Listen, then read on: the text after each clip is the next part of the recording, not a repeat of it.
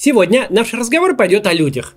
О том, как война повлияла на некоторые яркие биографии. По людям публичным, по тем, от кого многое зависело и зависит, очень удобно судить, до какой степени война изменила всю нашу жизнь. Глобальные итоги войны подводить еще рано. Они не сведутся к людским и материальным потерям и навсегда изменят общество двух стран, навсегда изменят формат отношений в мире. Война – это поворотная точка в истории, откуда начнется какая-то другая жизнь, которую сейчас сложно себе представить. Пока мы можем смотреть на этот новый мир лишь фрагментарно, и нет лучшего способа, чем наблюдать его через э, яркие судьбы других людей. Сегодня поговорим о нескольких заметных людях, на жизни которых повлияла эта война. Эти люди – Алексей Венедиктов, Дмитрий Медведев, Борис Джонсон, Владимир Зеленский и Максим Галкин. Давайте начинать.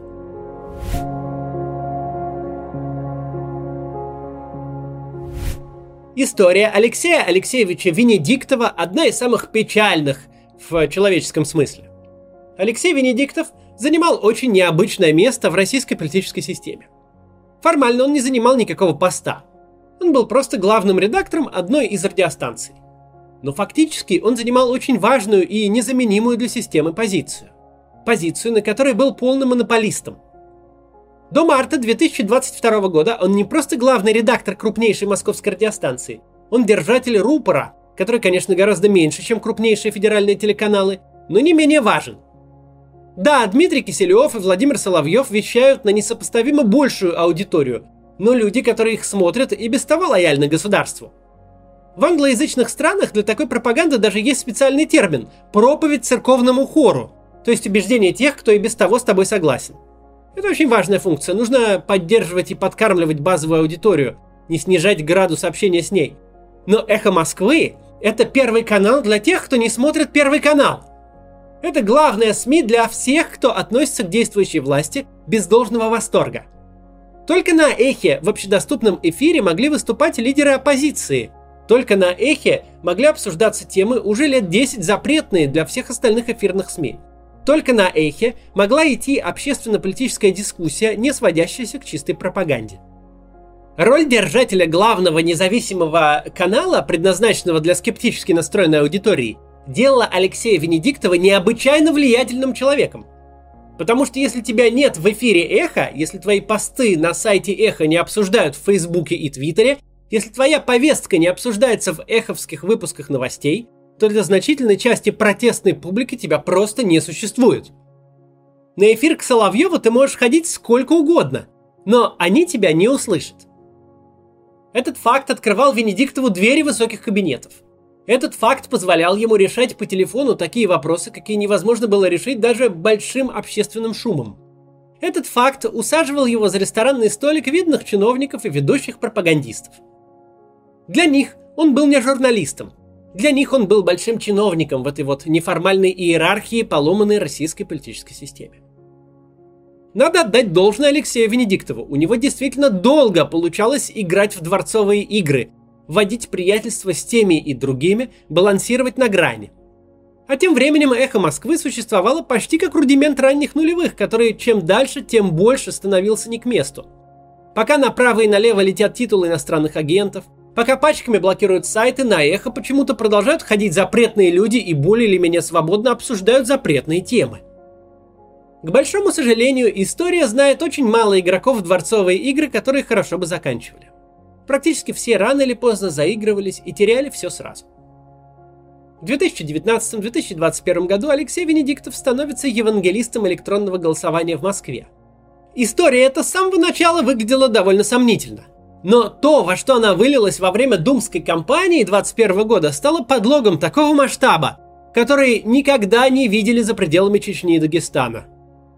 Но дело даже не в подлоге. Дело в том, что Алексей Венедиктов бросил всю свою репутацию на тщетное обеление совершенно откровенных и бесстыжих фальсификаций. Он пошел на компромисс, который не был компромиссом в этот раз. Он пошел на нанесение прямого вреда. В феврале 22 года случилась война. Война уничтожила пространство для компромиссов. Она все сделала черно-белым. Либо ты называешь войну войной, говоришь правду о действиях России и ее армии, либо работаешь на стороне пропаганды – Никаких недомолвок, никаких промежуточных позиций не осталось. На этом закончилась история радиостанции «Эхо Москвы», хотя она оставалась собой до самой последней секунды вещания в эфире. На этом же закончилась история Алексея Венедиктова как значимого чиновника неформальной иерархии. На этом же закончилась история его дружбы с влиятельными людьми. Никто из тех, кого он называл друзьями, публично его не поддержал. История Алексея Венедиктова – это история и про человека, и про режим. Тот режим, который бесконечно врал гражданам и фальсифицировал выборы, очень нуждался в фидбэке от аудитории, которая не подвержена его влиянию.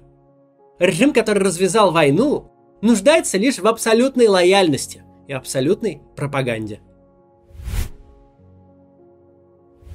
Как декабристы разбудили Герцена, так участники того легендарного уже заседания Совета Безопасности 22 февраля разбудили Дмитрия Анатольевича Медведева. Экс-президент России находился в летаргическом сне с момента своей отставки с поста премьер-министра в январе 2020 года – но вообще из политики ушел, можно сказать, в юношеском возрасте, в 46 лет, когда объявил о своей рокировке с Путиным. Сложно всерьез воспринимать человека, который добровольно отказался от своих амбиций в пользу старшего товарища. Вот его и не воспринимали, хоть он и занимал несколько лет должность главы правительства, а иногда даже грозно хмурил брови. Впрочем, полномочий Медведеву не всегда хватало даже, чтобы увольнять собственных министров. Довольно быстро ко вчерашнему главе государства приклеилось прозвище «Жалкий».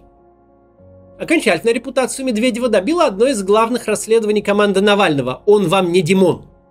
Проблема была даже не столько в том, что премьера обвинили в коррупции и строительстве огромных домов, не отраженных в декларации.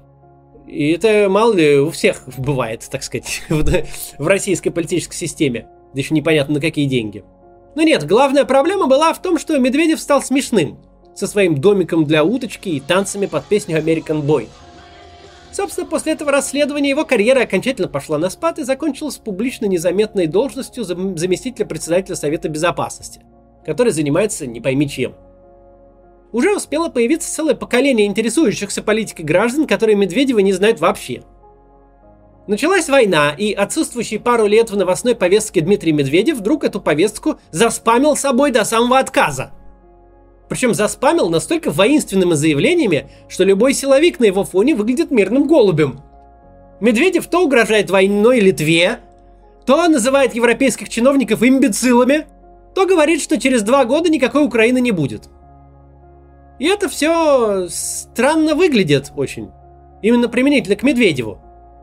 Если бы подобные мысли высказывал Патрушев, Кадыров или даже Сечин, никакого диссонанса бы не возникало – но Медведев запомнился нам как президент-либерал. Его статью 2009 года «Россия вперед» хоть сейчас можно скопипастить в программу какой-нибудь либеральной партии. Он там, например, пишет, что целью всех преобразований является повышение качества жизни россиян. Не восстановление Мариуполя после предварительного его уничтожения во имя неизвестно чего. Не восстановление двухполярного мира, а создание условий для обеспечения граждан жильем, работой и медицинской помощью. По нынешним временам совершенно недопустимый образ мыслей для госчиновника. Человек, который сегодня уверяет, что ненавидит западных политиков, который называет их ублюдками и выродками и мечтает, чтобы они исчезли, всего чуть больше 10 лет назад разъезжал по Калифорнии, фоткался со Стивом Джобсом и обнимался с Арнольдом Шварценеггером. Сложно представить, что можно так радикально изменить мышление буквально за несколько лет – о причинах можно лишь гадать.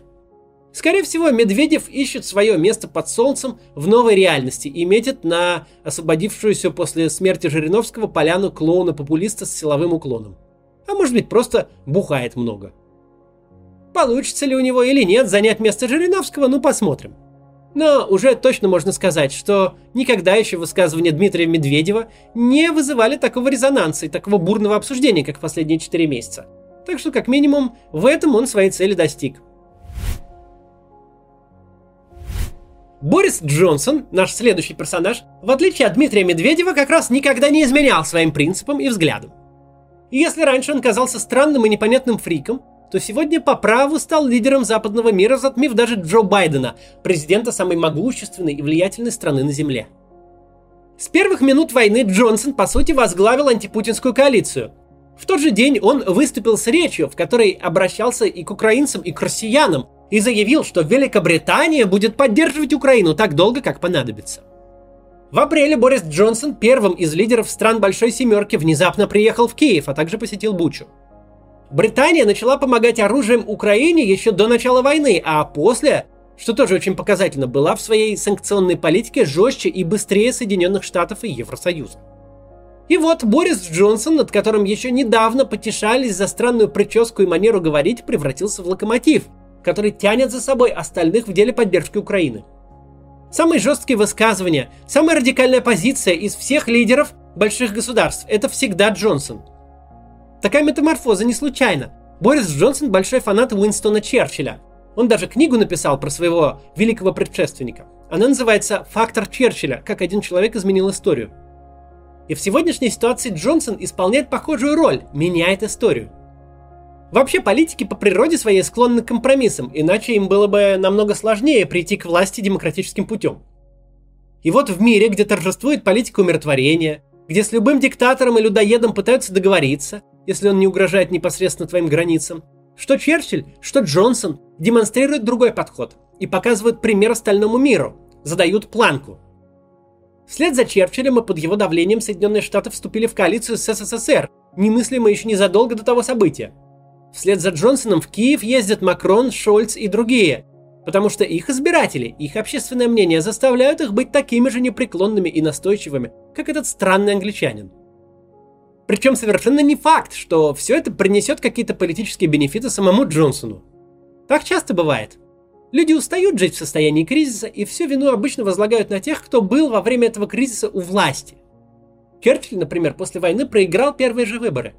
Джонсон недавно избежал вотума недоверия в британском парламенте, но расклад голосов показывает, что в будущем у него будут серьезные проблемы. Однако это не останавливает британского премьера. Он всегда был таким. И когда продавливал Брекзит, и когда в разгар ковида закрывал Британию на жесткие локдауны, невзирая ни на какую критику. В бытность министром иностранных дел Джонсон получил прозвище «Борис Несдержанный». Довольно необычное для, для дипломатического работника прозвище. Но миру в переломные моменты истории нужны именно такие политики. Те, кто в первую очередь не думают о рейтингах и выборах, а делают то, что считают правильным. Если бы в 2014 году Борис Джонсон уже был премьер-министром Великобритании, кто знает, сошла бы так легко с рук Путину аннексия Крыма – и дошли бы мы вообще до полномасштабного вторжения России в Украину. Владимир Зеленский предельно нетипичный лидер Украины. Он не профессиональный политик, а шоумен и предприниматель. Тут кто-то может поспорить, что его предшественник Петр Порошенко тоже предприниматель, но это не совсем так. Порошенко в полном смысле олигарх, предельно интегрированный в политику крупный бизнесмен – до своего избрания президентом он четыре срока пробыл депутатом Верховной Рады, последовательно занимал четыре государственные должности, в том числе две министерские. Порошенко буквально словарная иллюстрация политической элиты, с конца 90-х годов занимавшей место в верхушке украинского государства. Зеленский, благодаря своей огромной популярности, был, конечно, значимым спикером, в том числе и политическим. Но он даже и близко не входил ни в какую правящую элиту страны, а рядом не стоял с большими финансовыми и властными ресурсами. Зеленский избрался на какой-то совершенно феноменальной поддержке, которая почти не падала с востока на запад страны.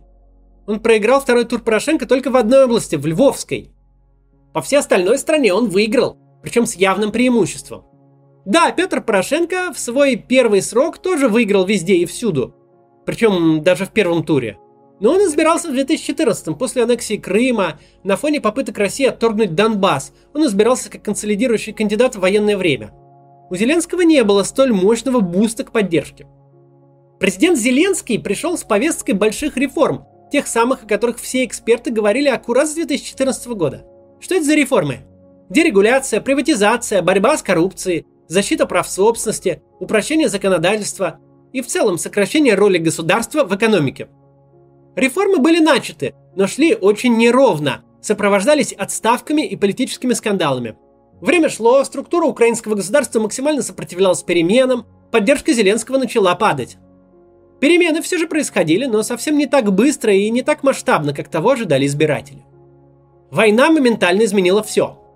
Владимиру Зеленскому удалось найти нужные слова, сказать их в правильной последовательности и интонации, чтобы решить разом несколько задач – Первая и самая главная задача – поселить в людях уверенность, что страна выстоит, что руководство не бросит граждан, что войны избежать не удалось, враг напал, но война не равна капитуляции. Сейчас так не кажется. Но в первые дни, особенно в первые часы, все действительно держалось на волоске.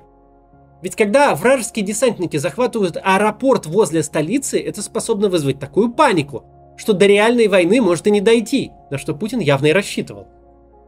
Путин и его армия не абсолютное зло, восставшее из ада, от которого только бегством и спасаться.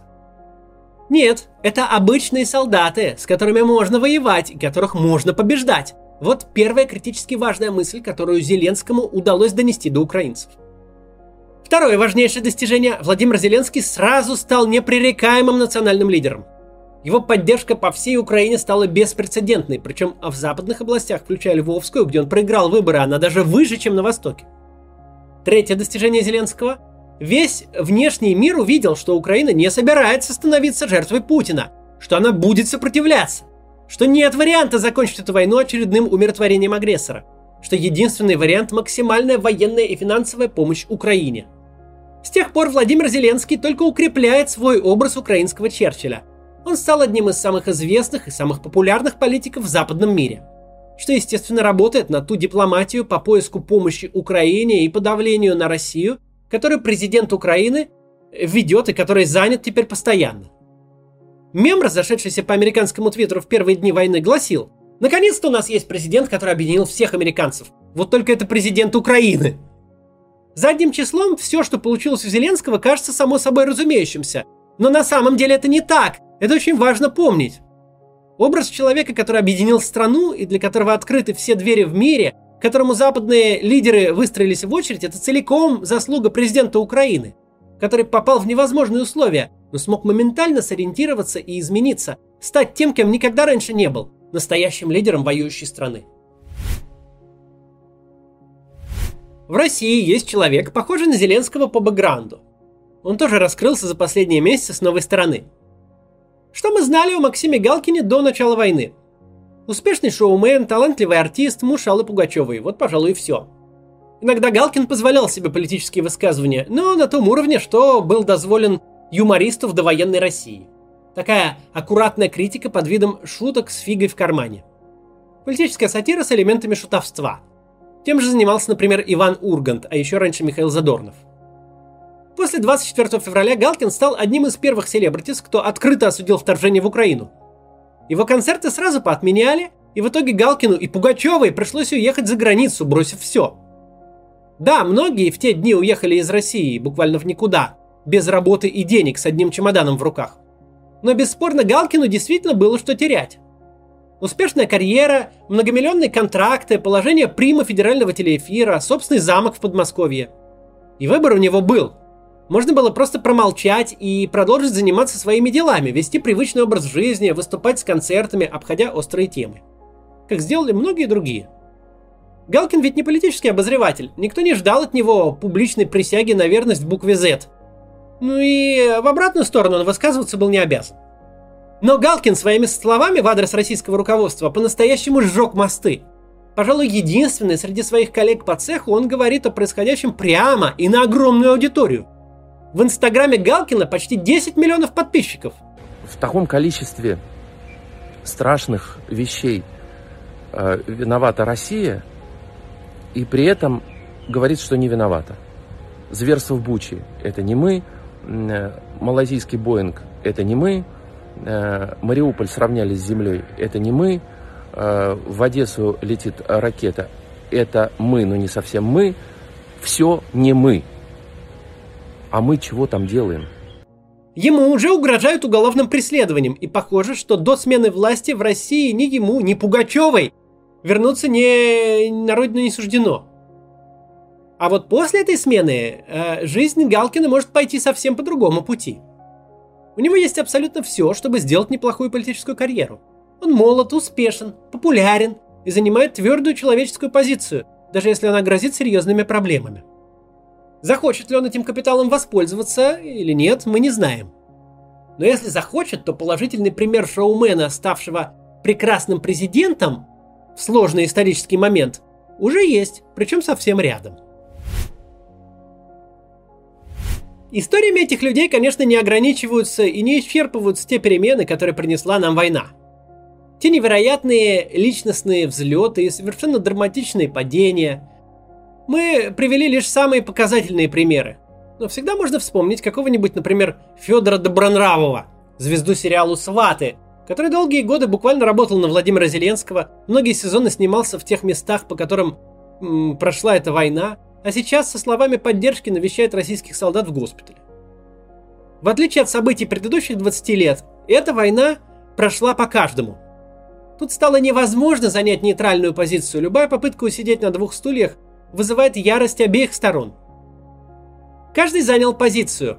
Каждому пришлось как-то себя показать. Кто-то упал, а кто-то взлетел. До завтра.